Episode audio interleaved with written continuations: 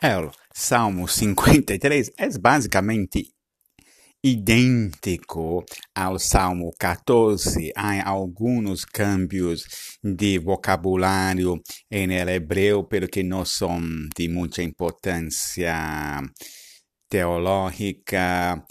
A única diferença mais clara está em el verso 5, os por los justos e los pobres, em el verso, em el Salmo 14, em el Salmo 53, é ubicado mais em um contexto de uma vitória e o foco está mais no castigo de los impíos, cujos huesos serão esparcidos e eles serão derrados em vergonha. Pero fuera isso, os dois salmos são quase idênticos.